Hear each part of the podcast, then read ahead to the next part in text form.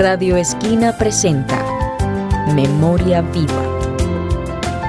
Autor Alfredo Valderrama. Guión y dirección general Orlando Cajamarca.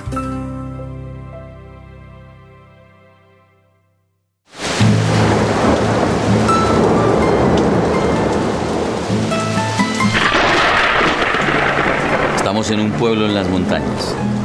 Llueve intensamente. Ruth, una mujer adulta de aproximadamente 50 años, entra a su casa con el paraguas mojado y bolsas de compra. Descarga las bolsas sobre la mesa y va presurosa en busca de una maleta vieja de cuero que guarda debajo de la cama. La toma y la coloca encima de la mesa. Luego desempaca la bolsa y comienza a reempacar todo en la maleta. Unas cuantas latas de alimentos, un tarro de leche, un tetero, algunos medicamentos, algodón, papel higiénico, implementos de aseo, dos sábanas. Revisa una lista.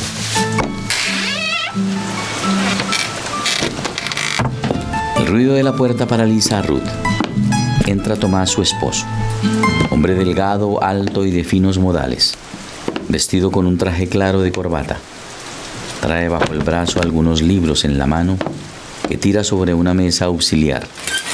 Deja el paraguas en un perchero situado en un rincón de la habitación principal. Descubre la maleta y su contenido e inquisidor mira intrigado a Ruth, que sorprendida y temerosa prosigue su tarea. ¿Qué haces aquí tan temprano? ¿Pasa algo en la escuela? No, no pude dar clases hoy. Es raro. Ni el rector apareció. Todo estaba solo, oscuro. Nadie dio razón de nada. ¿Y usted? ¿Qué está empacando? ¿A dónde se va? Al albergue. ¿Al albergue? ¿Otra vez? Escuche los truenos. No va a parar de llover. Se aproxima una tormenta más severa. Esa gente necesita ayuda. Si me mojo, no es ningún problema. Eso no es una tragedia. Tragedia la de esa pobre gente. ¿Qué estás buscando? ¿Una pulmonía? Nadie se muere en la víspera. El asunto con los desplazados está cada vez más complicado. Cada día llegan por racimos. No sé por qué se les ocurrió venirse para este pueblo. ¿Por qué no se fueron para la capital? Allá tienen más medios. Tomás está furioso ante la rebeldía de su esposa. Va hasta la maleta y la hurga con los dedos. Se ofusca más al ver algunas prendas suyas y sin mediar palabra las saca y las pone sobre la mesa. ¿Esta camisa no es acaso la que cosiste para mí? ¿Así que también la piensas regalar? Está vieja y usted ya no la usa. Luego te hago otra. Tomás sigue revisando la maleta. Encuentra entre otras cosas unas sábanas viejas y descoloridas. Las saca con rabia y las tira al suelo. Le exijo que no regale mis cosas.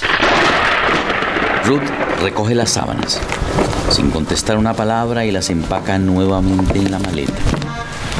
¿Qué diablos le está pasando? Nada que no le pase a cualquiera. ¿No se da cuenta que nos podemos meter en problemas? He trabajado duro durante años para poder vivir en paz y no voy a permitir que tus delirios de Madre Teresa lo entorpezcan todo. ¿Por qué nos hemos vuelto tan duros, tan ciegos, tan sordos y mudos?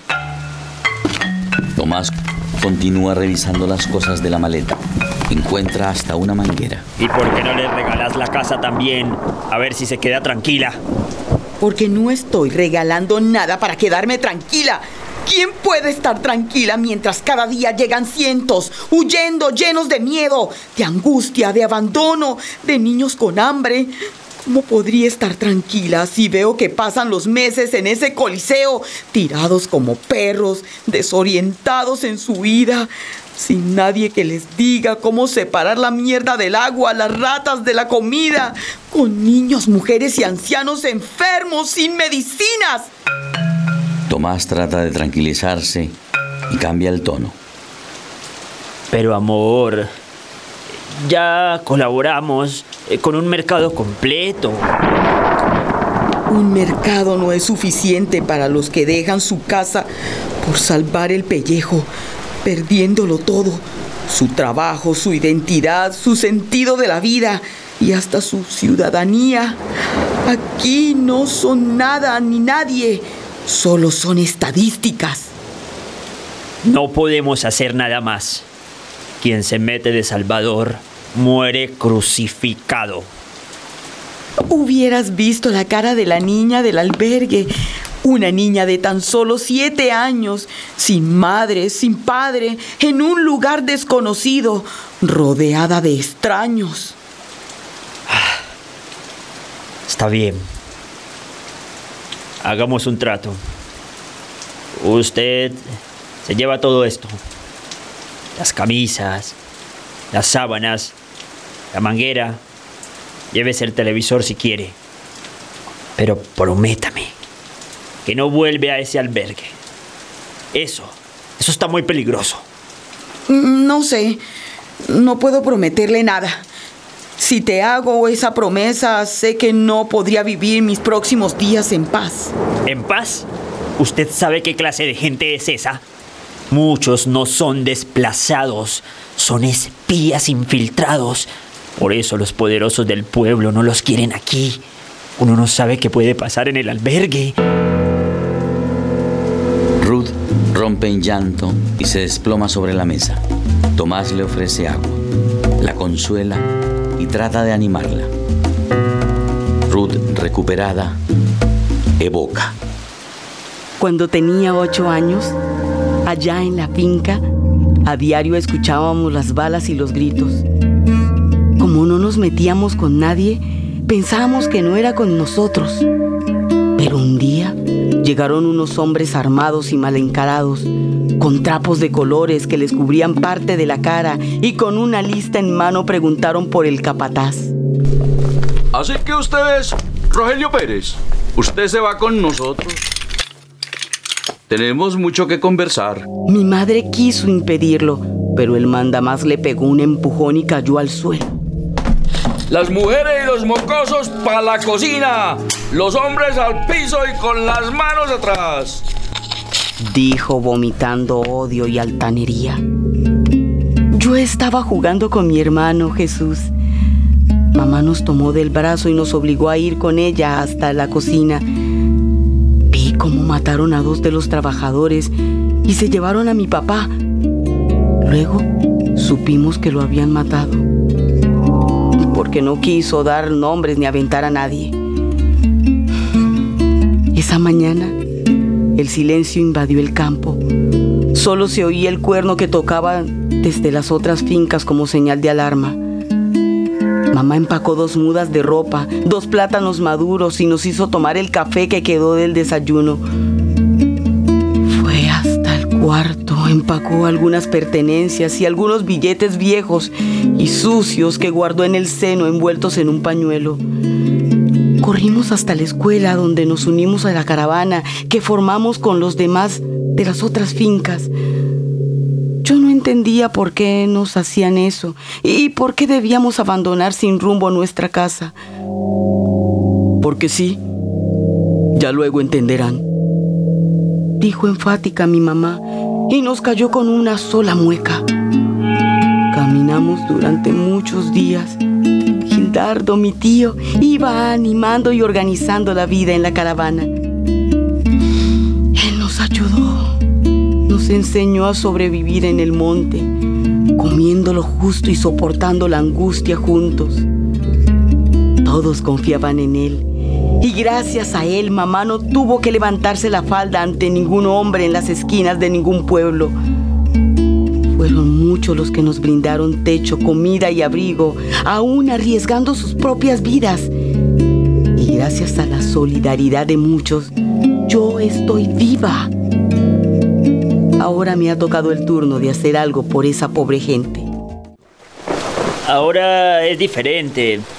En esa época el gobierno no hacía nada por las víctimas de la violencia. Ahora las cosas son distintas. Hay defensa civil, bomberos, Cruz Roja, red de solidaridad, dineros para ellos y hasta una ley que los defiende. Mientras este país sigue en guerra, esto no va a cambiar y las leyes se quedarán escritas en el papel. Una golondrina no hace verano. Por eso, lo mejor es no meternos en este asunto y largarnos de este país.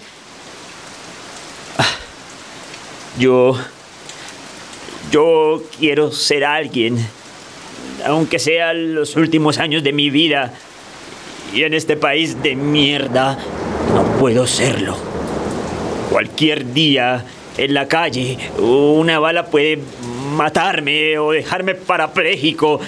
¿No te das cuenta que aquí no se puede vivir? Es la misma violencia de hace 50 años, solo que no hemos sido capaces de pararla.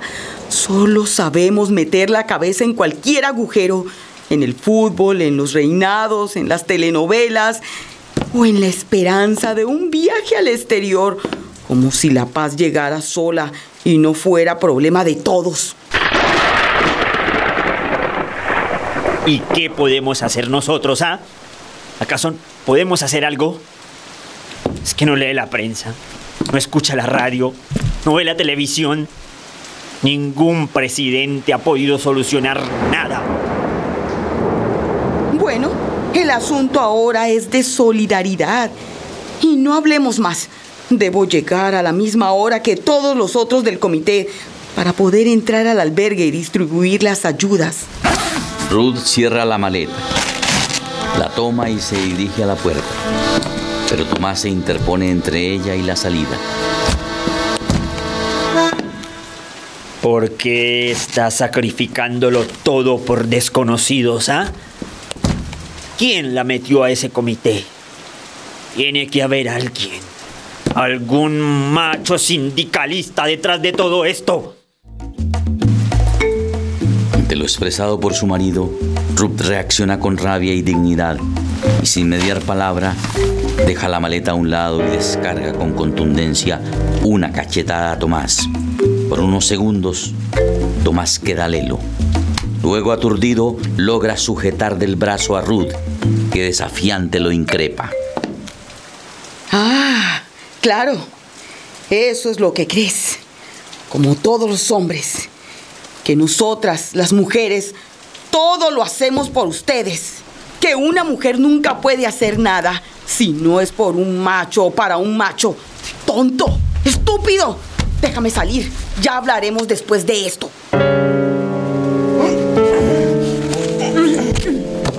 Tomás y Ruth forcejean.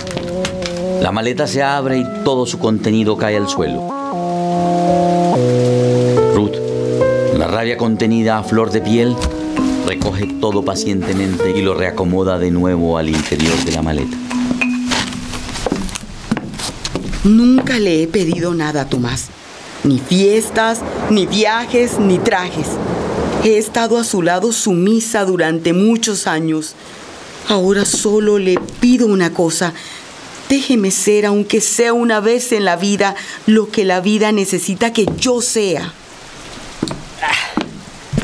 Haga lo que se le dé la gana. Pero eso sí, si algo le pasa, ni se asome por esta casa. Al escuchar los fuertes golpes en la puerta, Ruth y Tomás sienten que el miedo, como una serpiente helada, les recorre la espalda. ¿Quién podrá ser? ¿Estas horas? Y en medio de esta tormenta, es mejor que no abramos.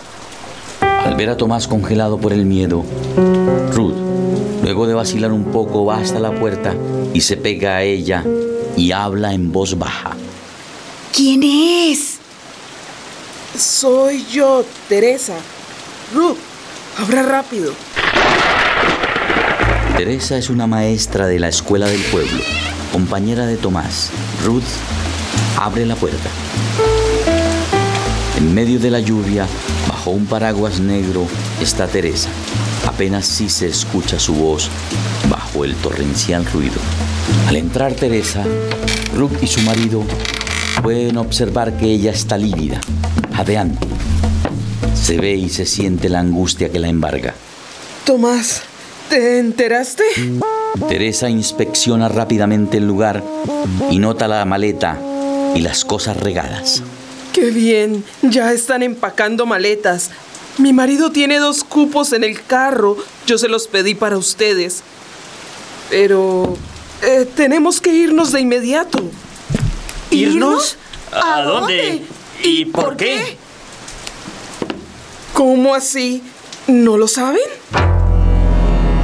Teresa saca de uno de sus bolsillos un papel y se lo pasa a Tomás.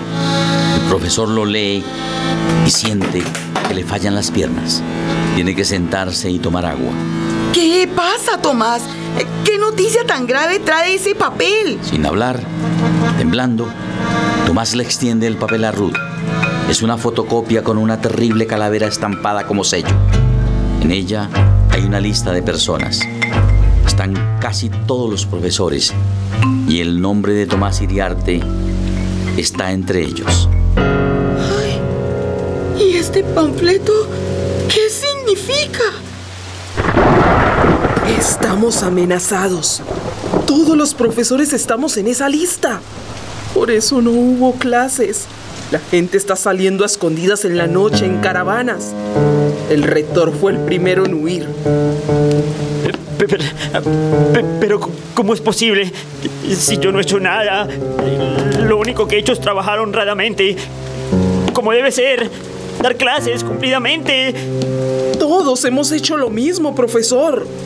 Pero no podemos quedarnos para demostrárselo a esos bandidos. No hay tiempo que perder. Si no quieren el cupo, díganme. Hay mucha gente esperando. Sí, sí, nosotros vamos con ustedes. Teresa, muchas gracias. Espérenos un minuto, terminamos de hacer la maleta. Por favor, no se demoren. Debemos salir cuanto antes. Tenías razón, Ruth. Disculpa mi estupidez. Ahora comprendo en carne propia lo que es solidaridad. Justo ahora, cuando los desplazados somos nosotros. Vamos, Tomás. No perdamos tiempo. Aprovecha esta maleta y echa alimentos y utensilios. Yo usaré las sábanas para hacer un bulto con lo que pueda sacar.